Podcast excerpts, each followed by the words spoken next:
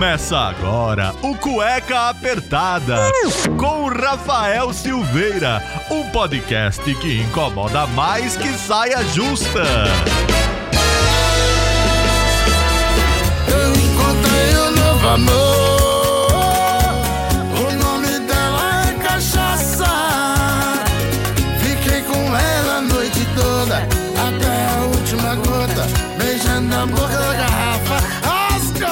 Bem, sejam bem-vindos a mais um programa do Cueca Apertada. Eu sou Rafael Silveira, seu criador e host, que é nesse podcast que a gente tenta desmistificar os diversos temas e assuntos que muitas vezes são abordados por vocês ouvintes através do nosso Instagram, o arroba Cueca Apertada. E se você também quer saber tudo com maior antecedência, mandar perguntas para os nossos convidados, saber a pauta de todos os programas, é só se tornar o nosso padrinho. Então eu tenho que agradecer aos nossos padrinhos que contribuem aí financeiramente com o Cueca Apertada. Quer ajudar? Então entra no www.padrim, o padrinho é com M, .com.br barra cueca apertada e seja um cueca apoiador. Cueca apertada, cueca apertada, cueca apertada. Recadinhos dados, vamos falar do nosso convidado de hoje. Hoje, na publicação deste programa, no dia 13 de setembro, é considerado o Dia Nacional da Cachaça. E nada melhor do que trazer um belo conhecedor dessa bebida que é uma iguaria, que é tão apreciada pelo Brasil e no mundo afora. Então a gente vai bater um papo aqui com uma pessoa muito bacana, que para você, pequeno gafanhoto que quer empreender, que quer ter algo inusitado, que tal ter sua própria marca de bebida destilada, hein? Ele é coautor do livro Os Segredos da Cachaça, vencedor de vários prêmios, além da segunda melhor cachaça envelhecida no Brasil com sete prêmios internacionais. Então eu quero uma salva de palmas o Leandro Midas, o nosso convidado de hoje aqui no Cueca Apertada. Legal, pessoal. Boa tarde, Leandro, como é que você tá? Muito obrigado pelo convite aí, Rafael. Show de bola estar aqui podendo falar para os seus ouvintes sobre o mercado da cachaça. E hoje, dia 13 de setembro, Dia Nacional da, da nossa querida cachaça, que faz parte, não é somente uma bebida destilada, mas também faz parte de toda a cultura do brasileiro. Então, muito bacana estar aqui com vocês falando sobre cachaça e empreendedorismo, né? Para aquelas pessoas que querem ter, querem ganhar dinheiro, querem realizar o sonho de ter a sua própria marca de bebida destilada, seja cachaça ou qualquer outro tipo de bebida.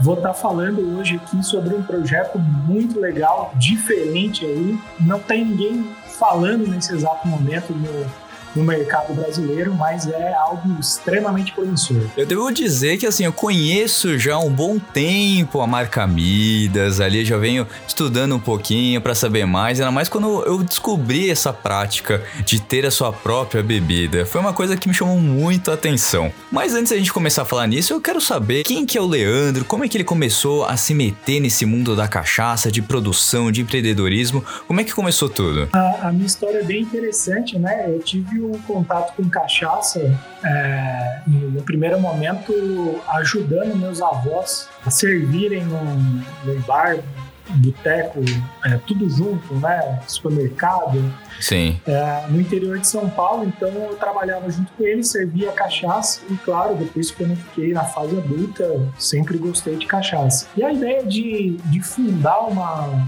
uma marca de, de cachaça, ela veio quando eu estava morando em Toronto, no Canadá. Eu morei um tempo lá, fui, fui estudar. Eu tive contato com produtos com ouro comestível, né? Então, bife, é, chocolate e produtos é, alcoólicos, né? Bebidas destiladas também tinham ouro. E era algo que, cara, no Brasil não existia. Isso foi em 2011, 2012. E naquele momento eu falei: bom, eu sou um apaixonado por cachaça, sempre gostei de cachaça. Sei que é um produto que ainda sofre muito preconceito, porque ah, o brasileiro, de forma geral, desconhece a sua própria bebida e, e por isso há esse preconceito. Então eu pensei naquela época, por que não adicionar ouro, ouro de verdade, à bebida para chamar a atenção das pessoas da, da seguinte maneira: olha, essa nossa bebida, esse destilado nacional, ele é tão nobre quanto qualquer outro destilado de outros países que merece é, ser adicionado ouro, né? Então a concepção dessa ideia aconteceu no Canadá e quando eu voltei para o Brasil, eu comecei a trabalhar nesse projeto, que, que é o projeto da Midas, né? Que é a única cachaça com focos de ouro no mundo. E comecei a pesquisar, porque eu falei, putz, eu quero montar, mas eu vou investir numa destilaria, vou ter que comprar terra, comprar cana, comprar equipamento. Era um investimento absurdo, né? Eu falei, pô, será que não tem uma outra maneira de, de fazer esse projeto acontecer? Então eu acabei fechando uma parceria, né? Depois de procurar várias destilarias, acabei fechando uma parceria com uma destilaria no interior do estado de São Paulo que produz hoje em dia de, de maneira é, artesanal, que se fala, né? Ou de alambique, que são produções extremas com foco total na qualidade e não em quantidade. E aí, em 2014, em maio de 2014, eu entrei é, é, nesse mercado de cabeça com a marca, né? Eu tive o lançamento da Midas. E é engraçado porque eu vim do mercado de inteligência de negócios, tecnologia da informação. Olha então, só. eu trabalhei por 10 anos aí nesse mercado. É, trabalhei em multinacionais, em projetos fora do Brasil, dentro do Brasil, a, as maiores empresas do Brasil, implementando esses projetos e acabei saindo totalmente da área de inteligência de negócio, de tecnologia da informação, para ir para essa área de bebidas alcoólicas, né? Então esse foi o início da minha vida empreendedora no mercado da cachaça.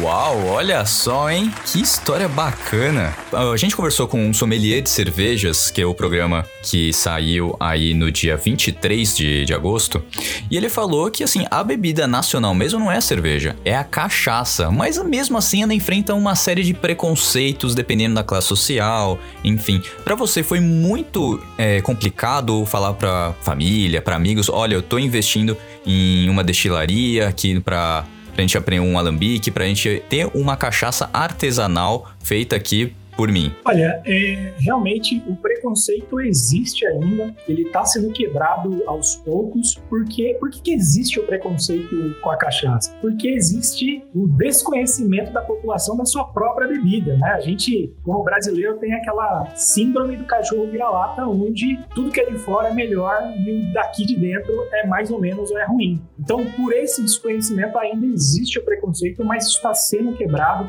Ainda bem, a gente tem a nossa, nossos cursos de sommelier de cachaça, a gente tem nosso livro, que é o livro mais vendido de cachaça da história, né? Então, ainda bem que tá dando certo. E sobre eh, essa questão né, familiar, você deixar, você queimar uma ponte, sair da área de TI, que era um mercado extremamente promissor. Eu fazia viagens internacionais, eu ficava em hotéis cinco estrelas, ganhava muito bem, cara, muito bem, que era um, um sonho CLT da, da maioria das pessoas, né? Eu ganhava muito bem. E aí, pô, vou montar um negócio, né? E, cara, você é maluco, como que você vai montar um negócio? é, é, difícil você ter um, um apoio, porque uh, acaba que sua família, seus amigos, ainda, de modo geral, tem visões mais uh, conservadora, de segurança, de correr menos risco, mas o meu perfil é o perfil de, de fazer as coisas acontecerem. Eu falei, pô, eu acho que eu já fiz durante 10 anos nessa área de, de TI, ajudei várias empresas e agora está na hora de eu ir para uma próxima, escrever um próximo capítulo aí da minha história. Aí entrei de cabeça, né? Tanto é que eu lancei a marca Midas em maio de 2014 e em paralelo eu estava numa multinacional francesa trabalhando em projetos. Eu consegui lançar a marca tendo um, um trabalho em paralelo só que chegou em novembro de 2014, eu falei, bom, ou eu vou focar na minha marca e fazer isso acontecer, né? Porque ela estava começando a crescer, ou eu vou focar no, no, trabalho de TI. Sim. Então eu acabei abandonando o trabalho de TI e comecei a focar 100% no mercado, uh, nesse caso aí, nessa época da cachaça, né? Então é, é foi uma foi uma transição e levou alguns meses ainda que eu estava trabalhando, mas não dava mais para ficar. Eu não estava rendendo nem tanto no meu trabalho atual, nem da cachaça. E aí, meia ponte totalmente, né? E, e mergulhei de cabeça nesse mercado. E como que você começou a ir atrás de informações? Porque você tem muito preconceito, tem pouca informação. Por onde você começou a ir atrás? Porque você escreveu um livro. Agora, tudo bem, tem um, alguém com respaldo para informar, mas no começo parece que não tinha muita informação. Você tem muita uh, informação dispersa, então eu, eu, acabei fazendo uma imersão pesquisando mais profundamente esse mercado, conversando com as pessoas que estavam nesse mercado. Então, produtores, distribuidores, uh, alguns que se autodenominavam especialistas em cachaça. E através deles, dessas conversas que eu fui buscando via Facebook na época, né? Via mídias sociais, eu fui me conectando a essas pessoas e conversando para aprender um pouco mais, né? Na época ainda tinha alguns, algum livro ou outro, mas é, informações bem, assim, bem, bem mais rasas, né? Fui ler legislação de cachaça também, como é que funcionava a legislação de cachaça, porque hoje em dia tem, tem leis, né, que falam exatamente o que é uma cachaça.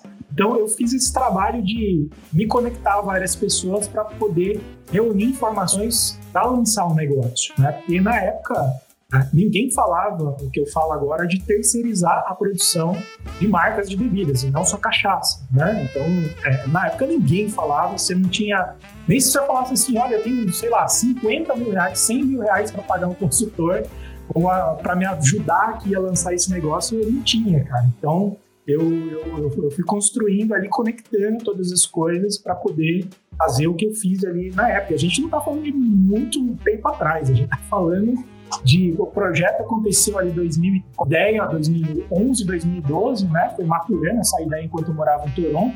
Chegando no Brasil em 2013, eu fui montar plano de negócio, comecei esse trabalho de, de pesquisa mais aprofundado. Em 2014 eu lancei, né? então era tudo mato. e, e, aí é, fui construindo, cara. É, é a loucura, eu acho que desafios quase impossíveis me motivam porque não tinha um único ser humano na face da Terra falando que ia dar certo. Eu falei, cara, Nossa. questão de honra fazer dar certo.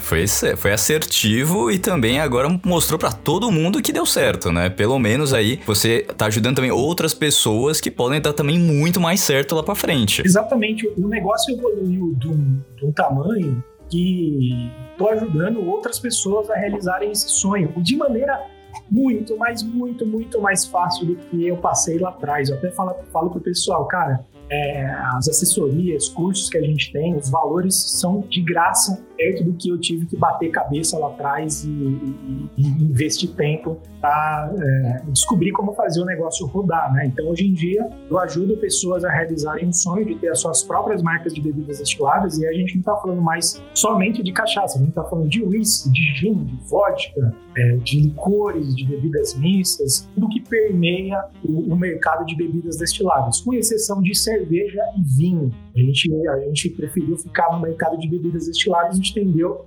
que é um mercado ainda com baixa concorrência no, no Brasil entre marcas. Se a gente pegar mercados norte-americanos, ou mercados, é, o mercado europeu, você chega a ter, assim, sem brincadeira, 100 vezes mais é, opções de marcas de bebidas daqueles países locais, né, que às vezes nem chegam aqui, do que a gente tem no próprio Brasil. Exato. Então, o mercado brasileiro, é, pela a grande maioria, é dominado ainda por poucas multinacionais, detêm marcas específicas de destilados e ocupam boa parte dessas prateleiras. Só que existe uma mudança muito, é, vou dizer radical, mas muito expressiva do consumidor brasileiro que ele está buscando mais informações sobre produção de bebidas, ele está procurando se conectar com aqueles produtores, com, que, o que, que a marca está fazendo, com que os valores que essas marcas defendem, é, o quão é, a dedicação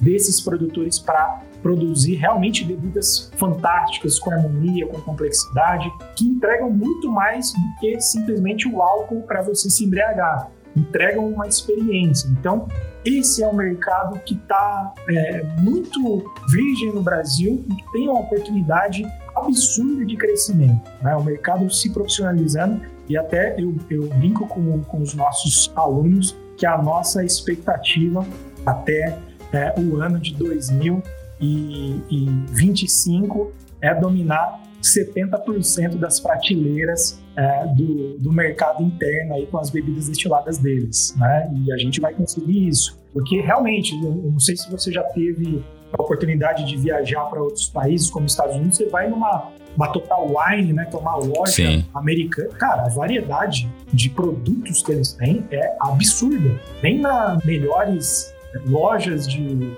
bebidas alcoólicas que a gente tem em São Paulo, por exemplo, a gente consegue encontrar tanta variedade e diversidade de bebidas que tem lá. Então, é algo muito promissor e, e que as pessoas estão começando a acordar agora, né? Então, é, não estava no radar. Né? Eu que eu estou colocando isso de forma escalável, essa, essa divulgação. Eu posso falar isso com muita segurança. Eu pesquisei bastante para ver se como é que estava esse mercado dos que a gente chama white label ou private label, né? De, de terceirização de produção de bebidas aqui no Brasil e é tudo mato, cara. Não, não tem ninguém falando, né?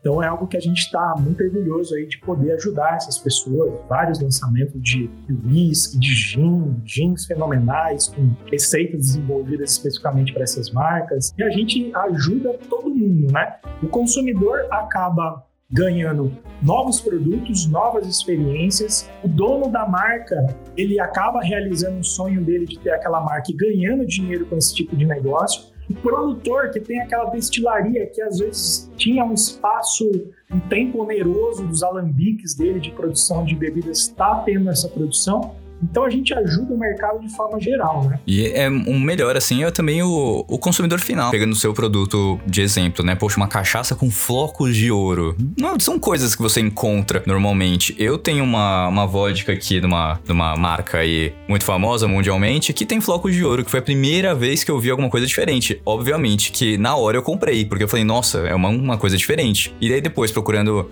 mais a respeito, são poucos produtos que tem esse negócio de, de ouro comestível e dá uma sensação de é uma coisa inusitada. Imagina você ter sua própria é, marca e aí você apresenteia seus amigos, seus clientes. Todo mundo vai se lembrar desse, desse tipo de presente. Exatamente. E além de tudo, uh, você, quando você tem uma marca de, de bebida, você constrói essa marca de maneira profissional, você é, vai deixar um legado para futuras gerações, né? Veja, por exemplo, esses casos como é, Johnny Walker, aquele do Whiskey Grants, uh, do Jim Martin Millers, são pessoas que colocaram seu nome, a própria, a própria cachaça, né? Anísio Santiago, e, que é fabricante ali da, da Havana, né? Que eles têm Havana e Anísio Santiago. Enfim, tem uma série de outros aqui que eu poderia citar, mas são pessoas que, vamos dizer assim, são quase que eternas, né? Elas, elas se foram dessa para melhor, mas são lembradas até hoje. A história delas é lembrada. Então, o, mercado das bebidas alcoólicas, e especialmente as bebidas destiladas, é um mercado que existe há muito tempo. Ninguém está entrando em algo que, pô, isso é novo, aconteceu agora e vamos pegar a onda, né? Não, é um mercado, cara, todo mundo vai continuar consumindo bebida alcoólica ao longo de vários e vários anos. É um mercado que ele só cresce. Inclusive tem um estudo até 2028 o mercado global somente das bebidas destiladas, excluindo cerveja, excluindo vinho, existe uma expectativa para que chegue quase a um trilhão de dólares o valor desse mercado. Hoje, é, acho que em 2019, estava com 520 bilhões de dólares. A expectativa é esse crescimento realmente expressivo. Né? E isso se deve por várias razões. Uma das razões é que o mercado da cerveja está tendo que se reinventar porque a cerveja tradicional ela está perdendo clientes, né? É, a gente tem esse fator de saúde, baixas calorias, uh, bebidas mais leves.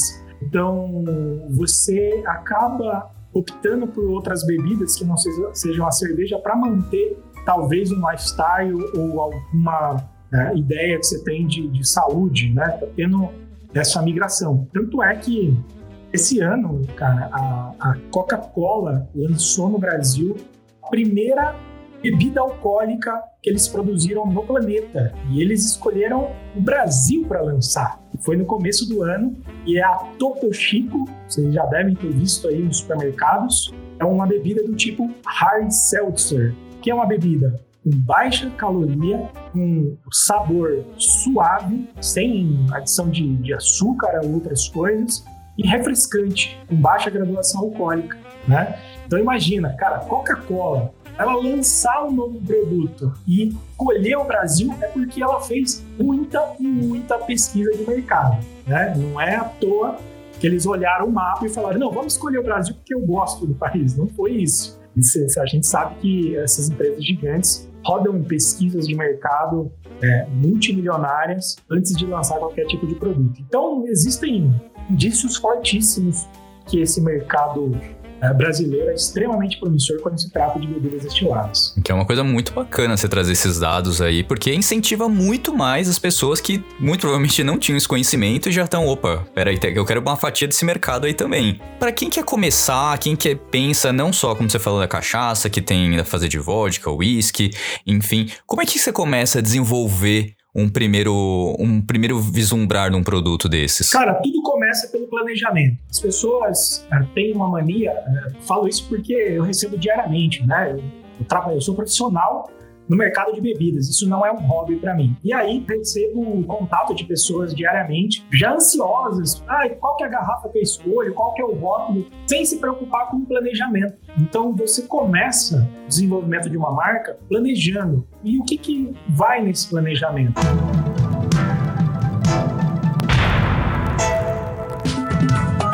Bom, a primeira coisa que você tem que definir muito claramente é o público-alvo que você vai direcionar a sua comunicação. Então você precisa ter um perfil de público-alvo que você direciona a comunicação, a linguagem da sua marca, para que você não fique perdido, para que sua marca não atire para todo lado. Porque é, isso é muito comum de acontecer, não só no Brasil, em outros países, e o cara lança uma marca genérica que não conversa com ninguém acaba que não vai para frente. No Brasil ainda a gente tem muitas marcas, donos das próprias destilarias fazendo isso então, tem que tomar muito cuidado. Sua comunicação precisa ser assertiva. Ah, Leandro, mas eu quero vender para todo mundo. Hum. Difícil. Cara, a gente é, é complicado, né? Você pode vender para outras pessoas que talvez não estejam naquele seu público-alvo, mas a sua comunicação precisa ser direcionada. Então, isso é a base de tudo. As pessoas têm que pensar é, na construção de uma marca de bebida como uma construção de uma marca de verdade, que envolve negócio e não é só na emoção de já querer saber qual é o líquido que vai dentro, qual que é a garrafa, qual que é a tampinha, qual que é o rótulo, qual que é a embalagem, qual que é a destilaria, né? O pessoal fala, Leandro, me manda uma, uma destilaria aí que para produzir minha bebida. E aí tá um outro ponto, né? Uma destilaria, você não consegue chegar numa destilaria e falar assim, ô destilaria, monta um projeto para mim aí e me mostra um catálogo de garrafa, um catálogo de bebida, um catálogo de tampinha, de rótulo, de design para você embasar para mim. Não existe. A destilaria não vai fazer isso para você. Nenhuma destilaria faz isso. Então, por que que, que, que eu... É, é existe o Leandro, vamos colocar assim. Por que existe minha assessoria, o meu curso? É exatamente para ajudar passo a passo você montar esse projeto e chegar na destilaria falando, olha, meu projeto é esse, eu preciso que produza um gin um whisky dessa maneira, porque meu público-alvo é esse, a embalagem vai ser essa, a garrafa vai ser essa, então o cara chega pronto. É que nem eu brinco, né? É, se você pegar processo de terceirização industrial, vai ver a Nike não tem uma fábrica. A Apple não tem uma fábrica. Agora pensa comigo, imagina a galera da Nike chegando para a fábrica chinesa e falando: ó, desenvolve um tênis para mim. Não, cara. Eles desenvolvem todo o projeto do tênis, todo material chega para a fábrica e fala: é isso que eu quero. Um paralelo aí sobre terceirização, né? É, pra, porque as pessoas acham que você vai chegar na destilaria e tudo vai acontecer ali, o cara vai ser mágico e vai ser lindo, né? Então, é isso que eu falo. É, você precisa saber como construir essa marca. E construir marca não é ter uma garrafa com o rótulo que o designer parente de alguém fez e achar que você vai colocar na prateleira que todo mundo vai se matar para brigar para comprar a sua marca. Né? Isso não vai acontecer. Gostaria que fosse assim, mas não é. Então, por isso que eu estou de movimento de poder ajudar essas pessoas a realmente construírem marcas sólidas que vão durar com um embasamento sólido de comunicação, para que não saia algo meia boca e que, lá, é, o cara de, em alguns meses ele, ele quebra, entendeu? É esse o caminho que, que dá para é, iniciar aí quando você pensa em construir uma marca de bebidas. Entendi. Isso vai para qualquer segmento, né? Desde a vodka, da cachaça, do whisky, enfim, qualquer tipo de produto destilado, vocês primeiro pensam qual que é o consumidor final para quem que ela vai ser vendida. Exatamente. Independentemente do tipo de bebida destilada, você tem que ter esse tipo de planejamento, né? Certo. Então, o planejamento também envolve fornecedores, né? Ah, pô, será que a, a gente tem hoje em dia, por exemplo, 38 destilarias parceiras ao redor do Brasil que podem produzir para os nossos alunos. Então, essas destilarias passaram por um processo de curadoria, costumo brincar, não é fornecedor de Google, você dá um Google e acha um telefone lá. Então, a gente sabe, 95% das pessoas, a gente conhece os donos das destilarias pessoalmente, são todas as destilarias têm algum tipo de premiação, ou nacional ou internacional. A gente testa sensorialmente as bebidas dessas destilarias para ver se não só estão de acordo com o que pede o mapa do ponto de vista químico né, do, da, da bebida, mas também do ponto de vista sensorial, para dar realmente aquela experiência, aquele prazer é, e entregar é, excelente qualidade para o consumidor final. Então, é feito todo um trabalho por trás para eleger essas, essas destilarias, pessoas honestas, que, que não dão calote, que não vai ter risco de você perder, né, fechar contrato e o cara não entregar. Então, é uma série de, de coisas que a gente avalia antes de colocar alguém, homologar alguém como um fornecedor do nosso, do nosso curso, né, ou da assessoria né, se for o caso aí. Uh, tem muito que se explica, né, ou é falado, principalmente aí pela internet, a questão do envasamento ali, de, de, manter nos tonéis de madeira. Lendo um pouquinho do blog também, aí do, do teu blog, a questão do, dos diferentes tipos de madeira que dão também essa, esses sabores às bebidas. Como é que foi pensado isso, é, de você às vezes queimar um, por dentro um tonel e um outro é um tonel feito da madeira do amendoim. Como é que foi pensado isso e como isso muda é, de acordo com o tempo que o produto é envasado? O Brasil é um país muito abençoado pela sua diversidade, né? Então nós somos o único país do mundo, é, nosso destilado, a cachaça, é a única bebida do mundo que pode ser envelhecida em diferentes tipos de madeiras. Enquanto o mundo todo usa basicamente o carvalho, né, com algumas variações de carvalho americano, carvalho europeu e carvalho francês, no Brasil se tem aí, hoje em dia, mais de 40 madeiras para se envelhecer Uau. cachaça. E hoje em dia já tem whiskies finalizando o envelhecimento deles em barris é, de madeiras brasileiras. Né? Então, a gente está num país muito abençoado aí com, com essa, essa variedade de madeiras e que se pode envelhecer. Agora, o processo de envelhecimento em si é um processo muito antigo, né? E, e ele, ele se deu meio que por acaso. Pessoas começaram a a, fabricar ali cerveja, vinho e transportar é, isso em, em, barricas, né, em barris. E eles perceberam que quando eles transportavam em barris, mudava aquela bebida, né? Agregava novos aromas e novos sabores. Então, começou-se o processo de fazer esses, é, esse envelhecimento, porque o envelhecimento ele acaba trazendo novos aromas, novos sabores, a textura da bebida muda, a cor da bebida muda. Então, é algo muito interessante, né? E, e, como a gente estava falando anteriormente de público-alvo, é, para você ver a importância do planejamento, né? Você define os tipos de madeiras, o tempo de envelhecimento da, sua bebida, cachaça, finalização do, uísque, por exemplo, de acordo com o seu público-alvo. É assim que a gente define, pô, será que é uma cachaça de um ano de envelhecimento é uma cachaça de cinco anos? Será que é um uísque que vai passar por carvalho americano durante cinco anos e vai finalizar em, madeira de bálsamo por dois anos ou, será, ou é um uísque de dois anos só em carvalho é, ex-burgo? Então você tem uma série de fatores é, que você pode modificar, né? Você pode fazer blend entre essas madeiras, como é o caso da, da Midas Reserva dos Proprietários, que é uma edição exclusiva e limitada que a gente tem e a gente lança 1.532 garrafas por ano. A gente tem uma mistura de várias madeiras é, é, ali, dentre elas o próprio carvalho americano, mas também vários, vários outros tipos de madeiras brasileiras, né? E por que, que a gente faz isso, no caso da Midas? Porque a gente quer entregar para o consumidor uma experiência sensorial complexidade de aromas e sabores. Né? Então, a Midas Reserva é um tipo de bebida que Você tá tomando ela hoje, sei lá, você tá num momento aí tranquilo, chegou, sei lá, depois do trabalho, e você vai sentir alguns aromas e alguns sabores hoje. Amanhã, dependendo de como você tiver, qual o momento que você for degustar, você vai sentir outros aromas e sabores, ou seja, é, notas adicionais, né?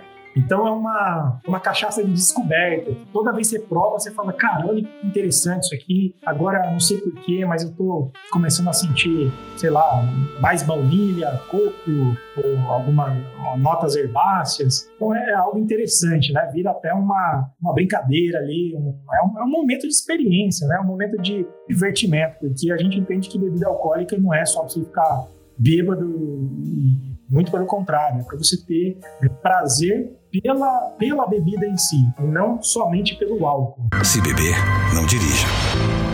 Que aí você já pensa nesses momentos em que você quer dar uma relaxada, ou mesmo apreciar, ou então estar com família, que é o que a gente já falou, que é o qual que é o público-alvo, para que que você vai querer ter essa sua marca, como que vai ser feita a campanha de marketing, para quem que ela é voltada. Exatamente isso. Isso precisa ser feito e, e, e o curso, o, o nosso curso, né, o Lucrando com Bebidas, ele ajuda as pessoas a, a, a, descobrir, né? Como que a gente descobre isso? Como é que funciona? Lá dentro do curso tem exatamente todo o passo a passo, como que você faz o levantamento, como é feito o planejamento, quais perguntas você precisa fazer para você mesmo ou talvez para algumas outras pessoas que precisam ser respondidas e, você é, ir alimentando ali o seu projeto. E você falou desse momento de, de relaxamento, às vezes uma cachaça, foi uma, é uma coisa que eu nunca pensaria no momento de relaxamento, abrir uma, um, tomar uma dose de cachaça, enfim, abrir uma garrafa mesmo de, de cachaça. Normalmente o pessoal associa com vinho, a um uísque, dificilmente com uma vodka, uma cachaça. Isso me chamou muita atenção. É, quando vocês começam a fazer essa pesquisa de mercado, entender um pouco mais a respeito do produto e para quem que ele vai ser destinado, também entra a questão da harmonização com alimentos. Nem toda harmonização com cachaça dá para ir com, dá para ser utilizado a cachaça com feita com, com esses folículos de ouro, mas também às vezes uma um pouco mais envelhecida, tal.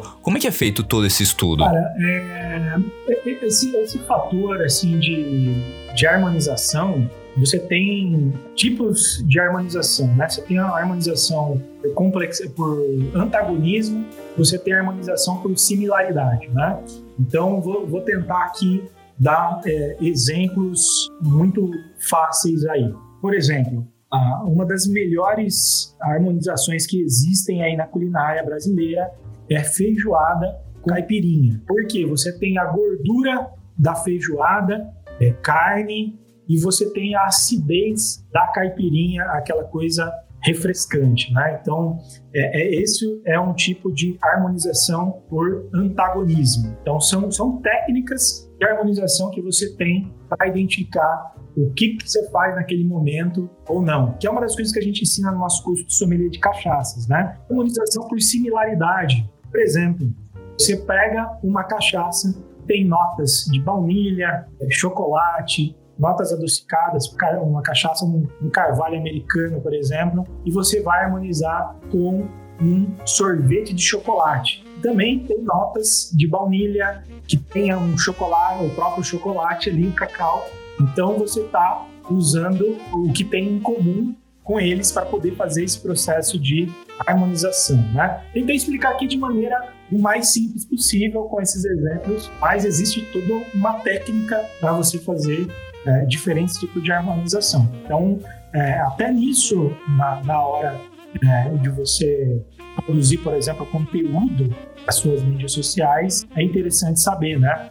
Que você vai assertivamente propor uma experiência para os seus consumidores. Então, transcende a, a bebida, né? Já entra no, na parte de comida, naquele momento especial, talvez, ou no churrasco, é, cachaças de bálsamo mais encorpadas, com carvalho, ou cachaças rendadas com, com vários tipos de madeiras como amidas, para você comer num churrasco, com uma picanha, é, fica um, com, com, sei lá, um, um bife dry aged, aí fica maravilhoso, né? São, são técnicas, né? Que a gente estuda para poder é, passar para as pessoas aí, para poder enfim, ter assertividade em sugestões dos seus consumidores. Perfeito. E tem alguma informação assim de bastidores do que, que o que está sendo vendido mais para o público, o que, que vale a pena investir em qualquer uma dessas categorias de bebidas ou, ou isso daí é só realmente com fechando a consultoria com vocês para entender um pouco melhor o público? Não, não, isso é isso é tranquilo de falar, eu falo isso abertamente.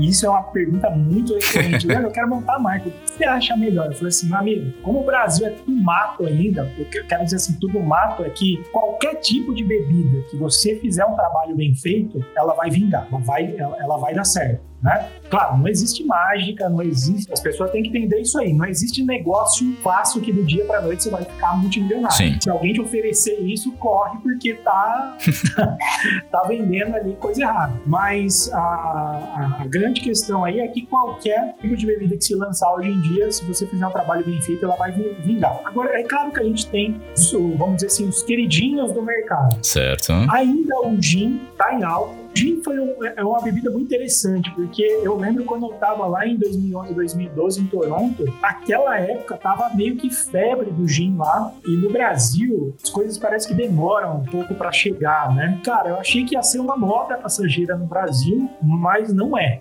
Fico impressionado com os alunos que lançam marcas de gin, como eles estão vendendo, né? Então, o gin se tornou uma bebida bastante querida pelos brasileiros e o gin é uma bebida muito fácil de fazer. É, você pode ter um gin diferente do outro no mercado, sem brincar, porque é tanta quantidade de botânico, especiarias que você consegue colocar no gin que, cara, é praticamente impossível você achar um gin igual ao outro. Então, isso, isso é muito legal. Né? De forma geral, as bebidas destiladas são assim. Mas o gin ele tem uma diversidade de ingredientes que você pode ir mudando, alterando os aromas e sabores dele. O gin é algo que está muito em alta, é uma bebida que, por ela não ser envelhecida, praticamente é produzida, espera-se alguns dias e é envasada, né? Você espera alguns dias ali numa dorna de inox só para as moléculas é, meio que se harmonizarem ali, depois você já pode engarrafar.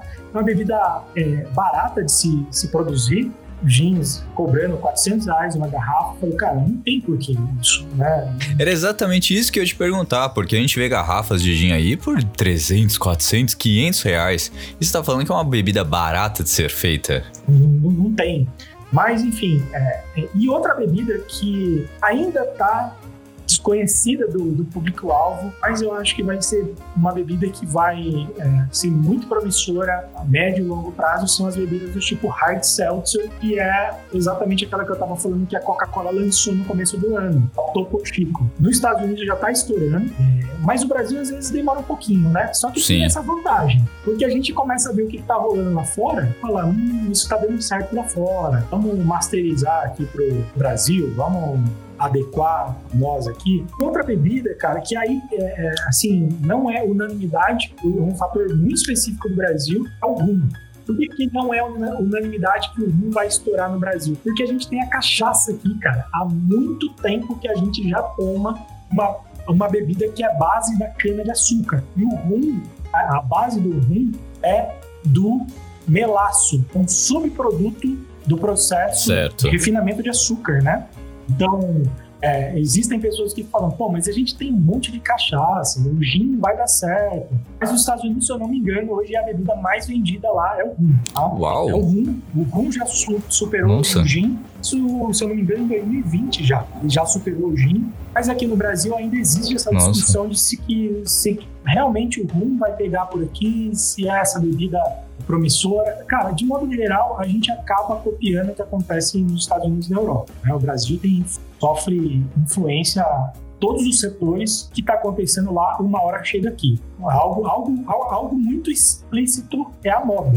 é, o mercado da moda, cara, não tem jeito. Sim. Chegou a moda nos Estados Unidos e na Europa, no, no verão de lá, pode ter certeza que no verão daqui é exatamente a mesma coisa. E quem se animou, quer fazer aí o curso de vocês, quer começar uma consultoria, tem livro, conta pra gente aí como começar indo atrás de vocês, quais são os canais, enfim, fazer um merchanzaço aqui, porque justamente interessou e muito aqui, pelo menos o, o host que vos fala. Música Legal, vamos lá. Bom, primeira coisa, você pode começar, o pessoal que está escutando aí pode começar me seguindo lá no Instagram, Leandro Dias Midas, com dois dedos de dado, então só recapitulando aí, Leandro Dias Midas, com dois dedos de dado, Midas. Você vai ter os links para, primeiro, uma aula grátis, onde eu entro um pouco mais em detalhes do que eu estou falando aqui, tá? Então, lá eu vou mostrar a metodologia que eu desenvolvi para poder ajudar as pessoas, né? Eu desenvolvi um método próprio, né? baseado no meu conhecimento, né? não tem nada de teoria, o negócio é prático, o que, que deu certo, o que, que não deu. Já nessa aula grátis eu apresento como é que funciona esse sistema. Então é só entrar lá na bio do meu Instagram que você já vai ter lá um link para essa aula grátis. Aí tem o próprio curso. Você já fala, não, já já quero entrar no curso Lucrando com Bebidas, né? O nome do curso chama Lucrando com Bebidas. Você vai acessar lucrandocombebidas.com.br barra curso. Aí você vai poder já comprar esse curso e, é, é, e já começar a assistir as aulas, né? Tem todo o passo a passo lá, dou todo o suporte pro pessoal, né? Então, realmente, eu tô engajado em fazer o negócio das pessoas acontecer. Eu quero que todos os meus alunos fiquem ricos vendendo bebida. Eu falo para eles, né? Cara, minha meta aqui é deixar vocês todos ricos vendendo minhas, suas bebidas, claro, se eles quiserem, né? Uhum. Mas eu, eu, sempre falo isso. Então, basicamente, é, são esses canais. E aí tem livro, né? De cachaça, por exemplo. O Segredo da Cachaça, você vai encontrar ou na Amazon é, ou no nosso site da Midas. Então, quer, quer provar uma cachaçinha com flocos de ouro, a cachaça de alambique premiada aí? Só entrar lá em midascachaca.com.br Midas com dois dedos de dado. Midas foi o rei da mitologia grega, tudo que tocava virava ouro. Só que o nosso, nosso Midas tem dois Ds, é um Midas mais fortalecido aí, né? Ah, olha só. e, a, e, aí a gente entrega para o Brasil inteiro a garrafa, é muito tranquilo. Você compra na comunidade de casa e é bacana, vale a pena essas experiências. Com certeza. Pelo menos ter o conhecimento já é uma coisa diferente que você pode falar naquele churrascão quando acabar a pandemia. Eu sei muito mais de cachaça que vocês. Vou dar uma aula aqui e o pessoal vai ficar tudo ali querendo saber como é que é, como é que funciona e você vai ser o centro da atenção do churrascão. Exatamente isso. informação para você ser o centro de atenção de churrasco e festa que não falta para nós, viu? Ah, eu imagino, pô. Todo mundo quer saber, pô, mas como é que funciona tal. Eu imagino que você nunca para, né? Você já falou aí que tá cheio de pessoas atrás querendo saber e tal. Tem que ter informação ali na ponta da língua. Nada melhor do que ter um curso com um especialista. Exatamente.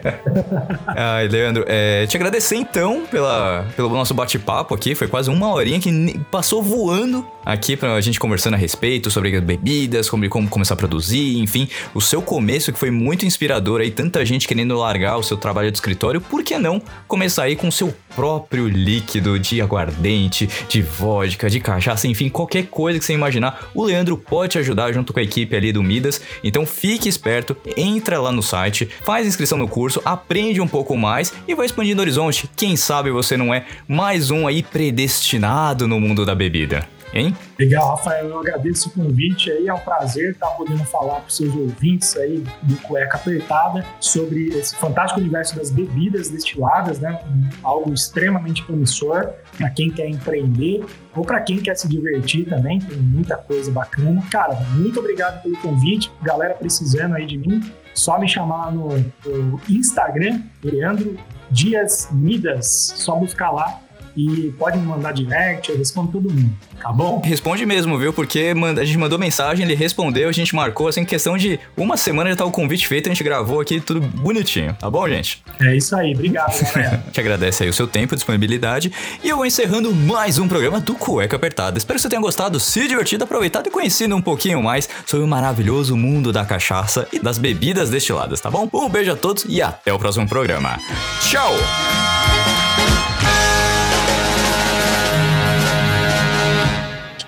Acabou o cueca. Ah! Semana que vem tem outro programa. Infelizmente o programa já terminou, mas se você quer escutar os outros programas, é só entrar no Google Podcasts, Apple Podcasts, no Deezer, no Spotify e escutar todos os programas desde o início. Lembrando sempre que esse programa foi editado mais uma vez por mim, Rafael Silveira.